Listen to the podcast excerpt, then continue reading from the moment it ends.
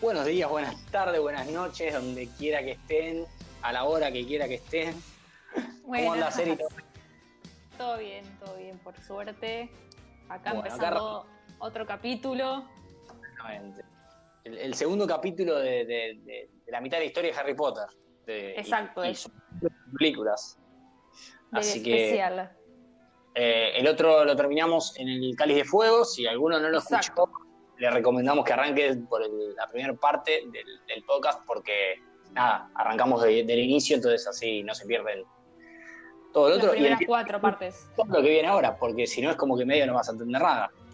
Eh, Obvio. Aparte viene ya lo más, lo, más heavy. Ya, ya, hubo una importante en el, en el último libro de la parte anterior del podcast. Y acá ya empiezan eh, eh, los últimos libros que ya son los desenlaces finales. Exacto, exacto. Acá arranca la, posta a posta. Claro, que eso estás por ir todo al demonio en cualquier momento. Exacto. Exacto. Este, así que en esta oportunidad, como decíamos, empezamos por el quinto libro, que es el más grande de todos en cuanto a tamaño me estoy refiriendo. Eh, es Harry Potter y, y, la Orden del Fénix. Fue publicado en junio del 2003, así que fue tres años después del anterior, porque hasta ahora venía uno por año, más o menos, sí, uno por año, y acá hace un salto de tres años entre uno y otro, pero bueno, teniendo la cantidad de hojas que tiene este libro, que después lo vamos a decir, es lógico que se haya extendido. Y la película también, la otra también venía una tras de otra, y acá saltó de la última del 2005, dos años después salió esta, que fue en julio del 2007, salió casi en todos lados por igual, Estados Unidos, Gran Bretaña, Canadá, y a España y América Latina, todo fue en el 2007, y en el mismo mes. Este, acá lo mismo, como siempre decimos, Harry, unas vacaciones de porquería con los tíos, está más grande porque tiene 15 años, este, tuvo poco contacto con sus amigos, con Ron y Hermione, ¿viste? le parece que está pasando algo raro en Hogwarts, porque a medida que fue avanzando el tiempo empieza a tener esta conexión que nombrábamos en la parte anterior, en los libros anteriores, esa conexión con Voldemort se está volviendo mucho peor, él ya empieza a tener no solamente el dolor en la frente cuando, cuando como que está cerca o que hay algo que está pasando mal, sino que ya empieza a ver como las visiones o por decir de alguna manera los pensamientos o lo que está pensando Voldemort, lo que está haciendo el otro, ya empieza a tener como mucha más conexión. Claro, como empieza a ver a través de, sus ojos, de, los ojos de Voldemort. Y, viceversa, eso también. Ambos. No, en realidad no saben no saben. Acá todavía no saben. No, por eso, de alguna manera, eh, eh, ahora lo vamos a desarrollar un poquito, pero eh, el tema es que él empieza a ver todo esto malo que estamos diciendo, que se empieza a poner loco, como que viste, esa conexión lo está volviendo loco, le duele mucho la cicatriz y qué sé yo, y además empieza a dejar Dumbledore de él ¿viste? Como que no lo trata de la misma manera y él no sabe por qué y es como la figura paterna que él tenía. Comentemos eso, claro, que Dumbledore lo tenía bajo del ala, era como, era como su pichoncito, él siempre estaba ahí, lo protegía y lo, siempre estaba como ahí, como su pichoncito, lo tenía cuidado todo el tiempo. Eh, y acá como que está un poco más frío con, él, como más alejado de la situación. Cuando se quieren cruzar, como medio que se quiere ir, no lo quiere mirar a los ojos, viste, esto que el otro. Eh, además, por otro lado, encima hay una campaña de desprestigio contra Harry y Dumbledore porque ellos siguen insistiendo que Voldemort volvió, porque Dumbledore le cree y lo apoya en esa decisión. Pero no le creen, obviamente el ministro de magia quiere hacerse el boludo de acá no pasa nada, entonces sí, claro. Eh, quiere decir como que ellos están locos y es todo mentira.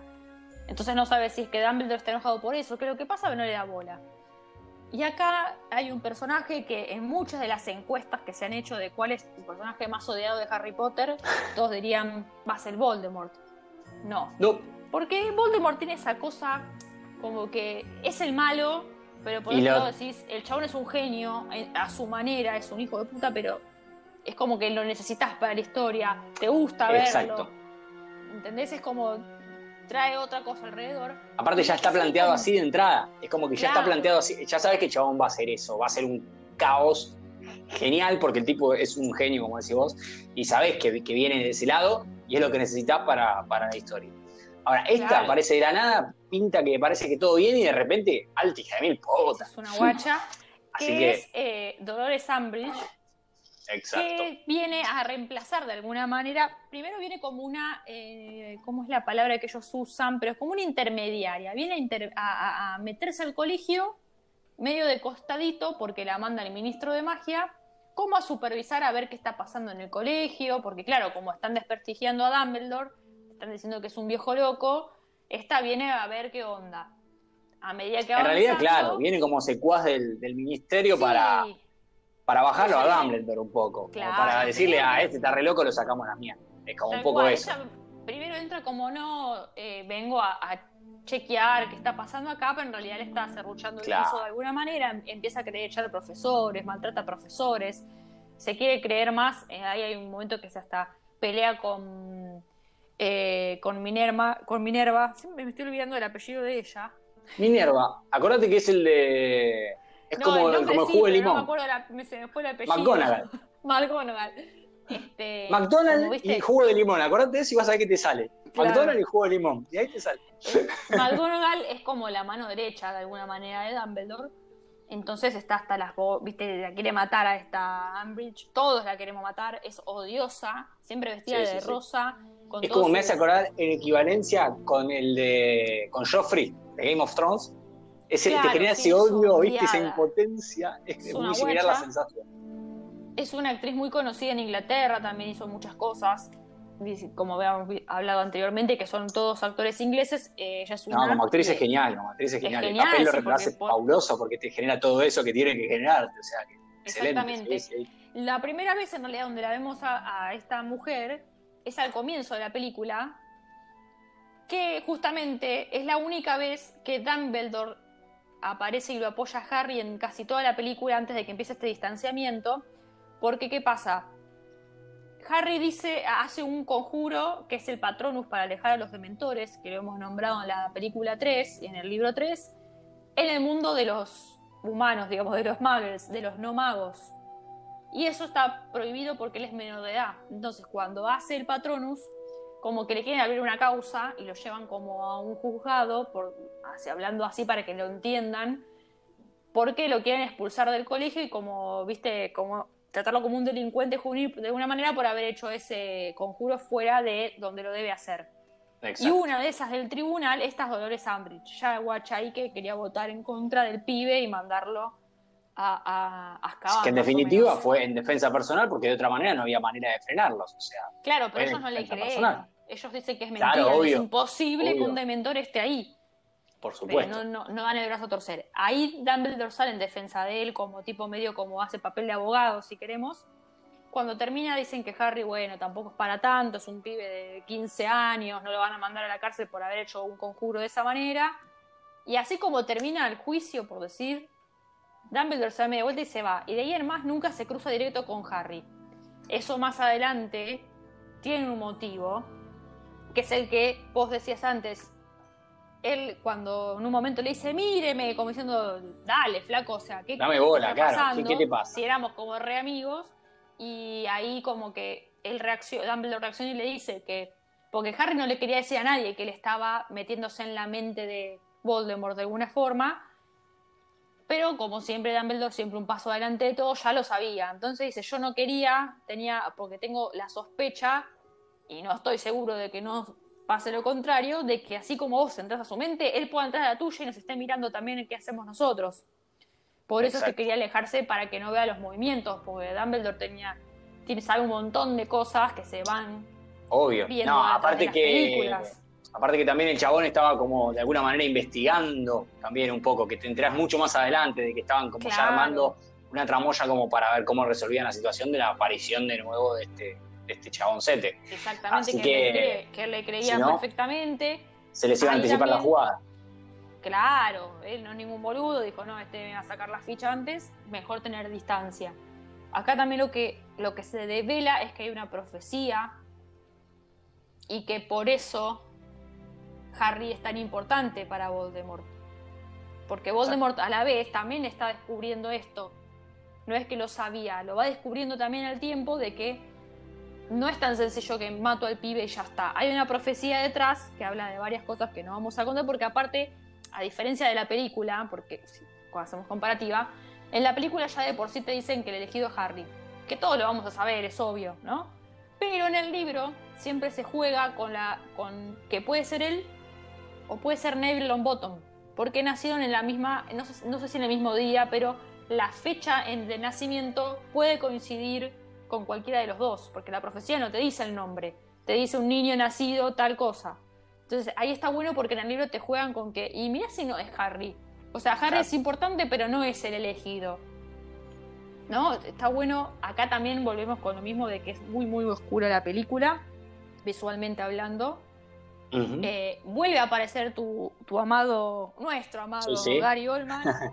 Eh, ahí se que, que, lo lleva a la casa de él, que es una casa que es como escondida, que es la central de lo que ellos llaman la Orden del Fénix, que ya había existido antes, era la orden de, la, de los papás de Harry, estaba Sirius, estaban los papás de Neville, había eh, un montón de gente que eran como el escuadrón que trataba de luchar en contra de Voldemort y de los mortífagos que eran los malos.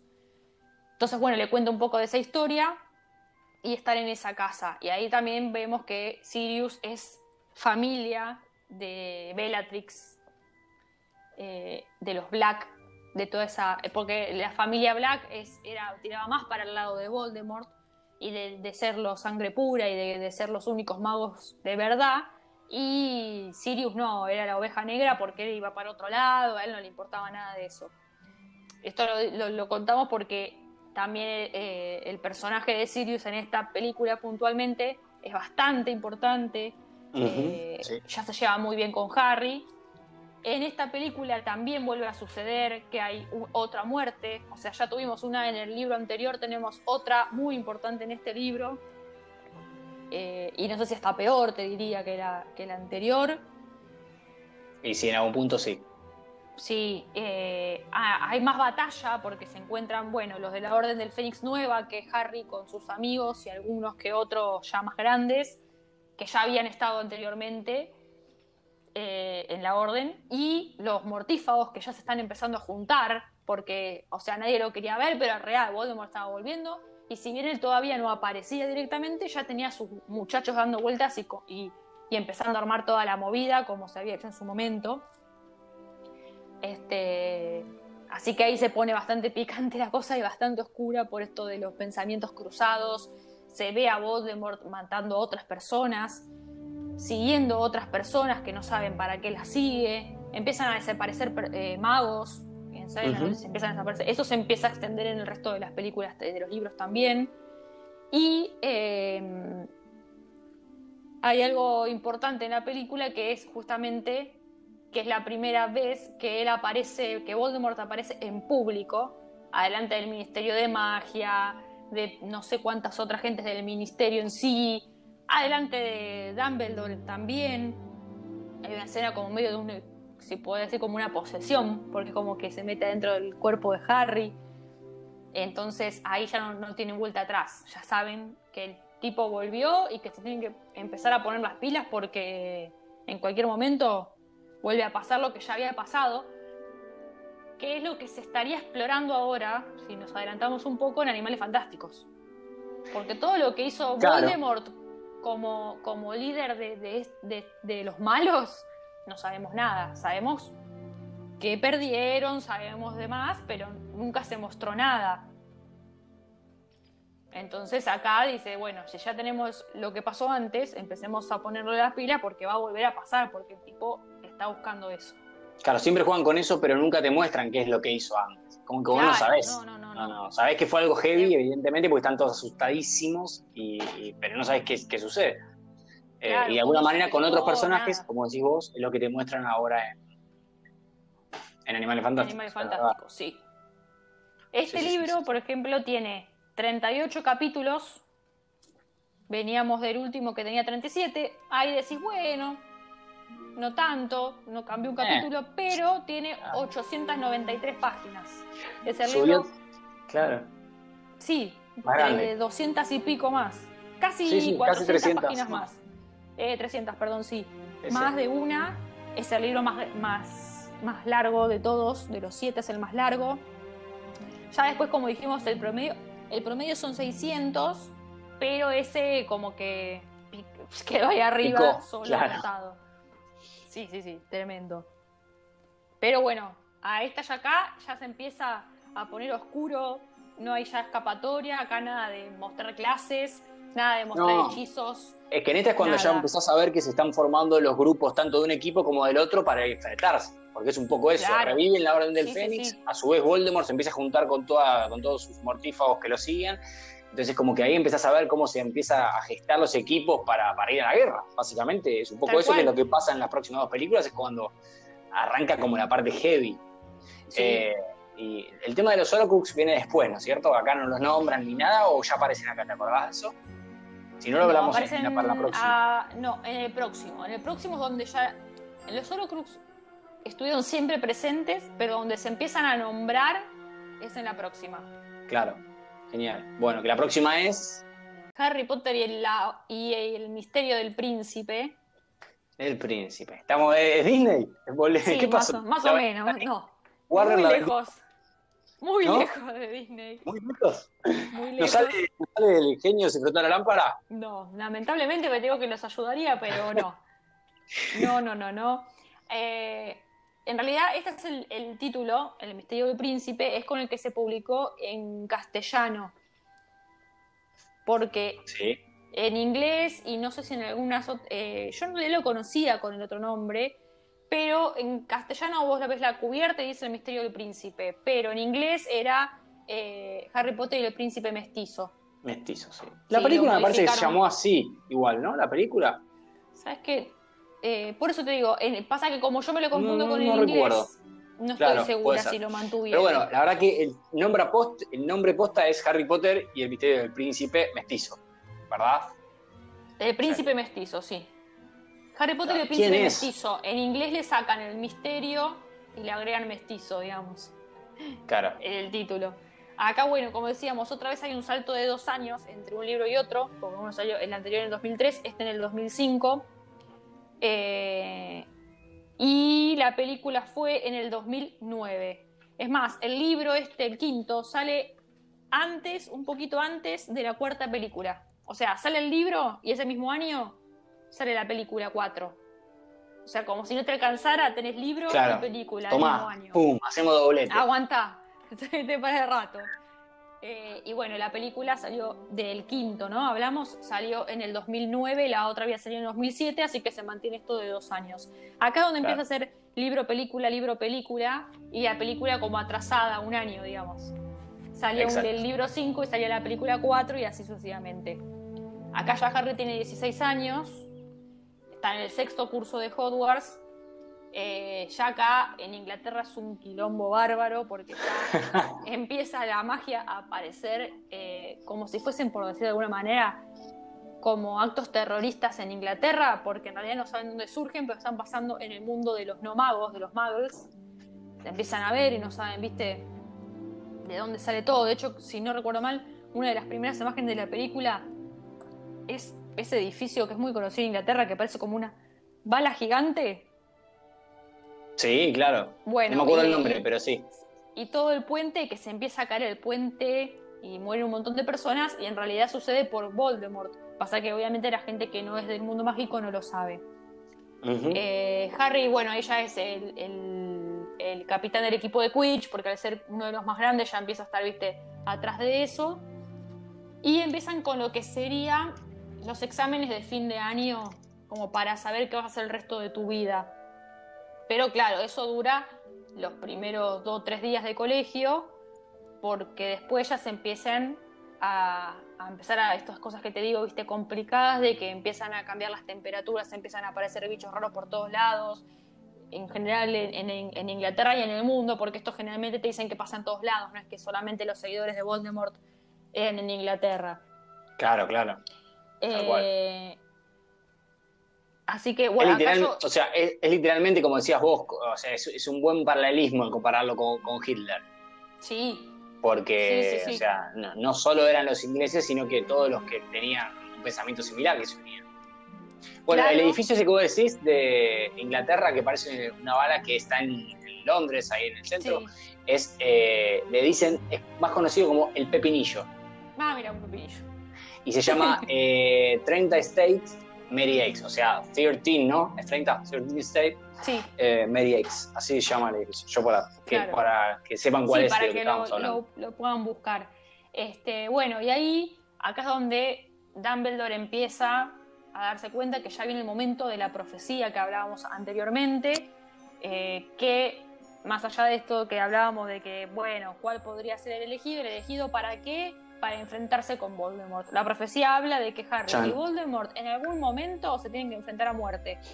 Entonces Harry es el príncipe mestizo. No. Oh, ¿no? Harry ah. no es el príncipe mestizo. No lo vamos a decir para que lo puedan leer. ¿eh? Pero hay una parte eh, que, sí la voy a leer textual porque es parte de la profecía y te dice, el único con poder para vencer al Señor Tenebroso se acerca. Uno de los dos debe morir a manos del otro, pues ninguno de los dos podrá vivir mientras siga el otro con vida. Es decir, es face to face que gane el mejor porque el otro no puede, o sea, es imposible que como si fuese algo cósmico, por decirlo de alguna manera, que hay que la balanza tiene que estar equilibrada, no pueden estar los dos vivos. Claro. No van a poder convivir los dos. Uno de los dos tiene que morir. La profecía no dice va a ganar el bien o el mal, pero que se tienen que enfrentar, se tienen que enfrentar. Es un, es un, es un final muy de gentlemen, de, de, caballeros ingleses de duelo también, ¿eh? tipo guante en el cachete y, y, nos quedamos nosotros dos, fin. Es muy, muy, muy, inglés hasta en eso también. Exacto. Y acá es lo que vos no, hablábamos en, con el libro anterior, que si aparecían los Orocrux, eh, Dumbledore, todo este tiempo, porque durante esta película lo ven muy poco a, Dumbledore, no se lo ve mucho, no habla mucho con Harry en general, no porque pasara algo con él como en la anterior, sino porque está en otra.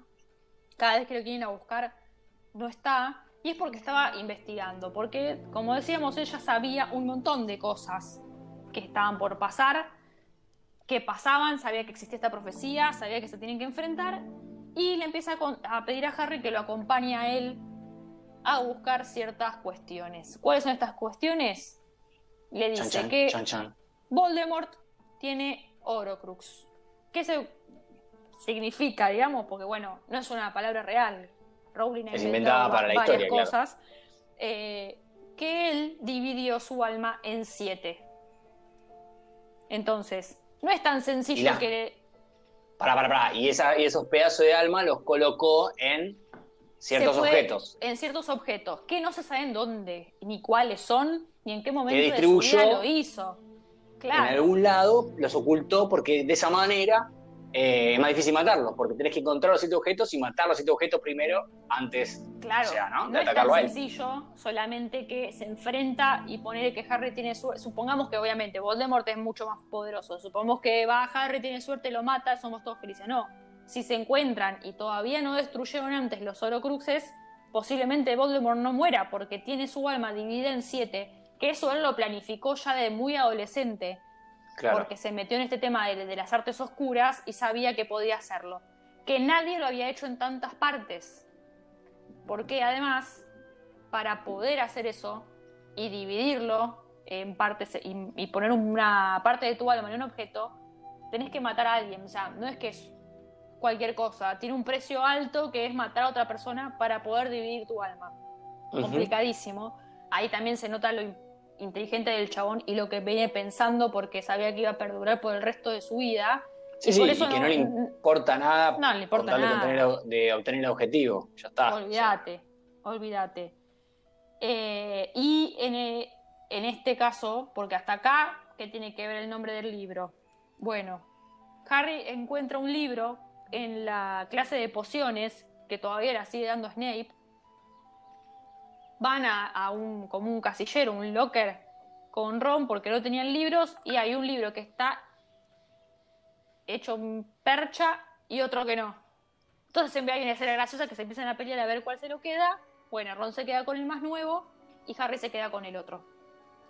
Y ahí dice, este libro está escrito por el príncipe mestizo. No tiene nombre, no se sabe. ¿Qué pasa con eso? Harry empieza en la, en, era un libro para la clase, un manual, un manual de las pociones, era que lo había usado X alumno que le decían el príncipe mestizo y tenía las anotaciones del alumno.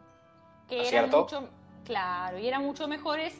Eh, igual ahí me confundí, perdón, porque en el de pociones está el nuevo profesor, que es el viejito, que siempre invita a está él y a Harry le iba bárbaro y Hermione viste saca diciendo cómo este me está ganando a mí que yo sé todo. Claro porque Harry empieza a seguir las anotaciones del cuaderno del príncipe mestizo que diferían de la receta original porque el que lo escribió era un grosso y habían encontrado partes para hacerlo mejor. Entonces él empieza a hacer todo recopado con eso. Pero no les vamos a decir quién es el príncipe mestizo para que lo puedan ahí leer este, este libro en particular, o de última, si no quieren leer, que es una lástima, porque es lo mejor, vean la película que ahí les va a decir. Porque además en ese libro también hay un par de hechizos medio jodidos que Harry los empieza a hacer y se, se enfrenta con Draco Malfoy y lo hace mierda en el baño, lo deja sangrando por todos lados por usar esta, este hechizo que no sabe de dónde lo habían sacado. Así que vean la película o escuchen eh, o lean, perdón, el libro bueno, si quiere escucharlo, debe haber audiolibro seguro, para ver quién es el príncipe mestizo. ¿Sí? Acá ya Harry lo muestra totalmente distinto. A diferencia de, lo que muestra en el anterior, Harry como que ya viste, ya, ya maduró mucho más, ya entendió que su, futuro, su pasado, su presente es tratar de destruir a Voldemort, porque si no, no va a poder vivir tranquilo.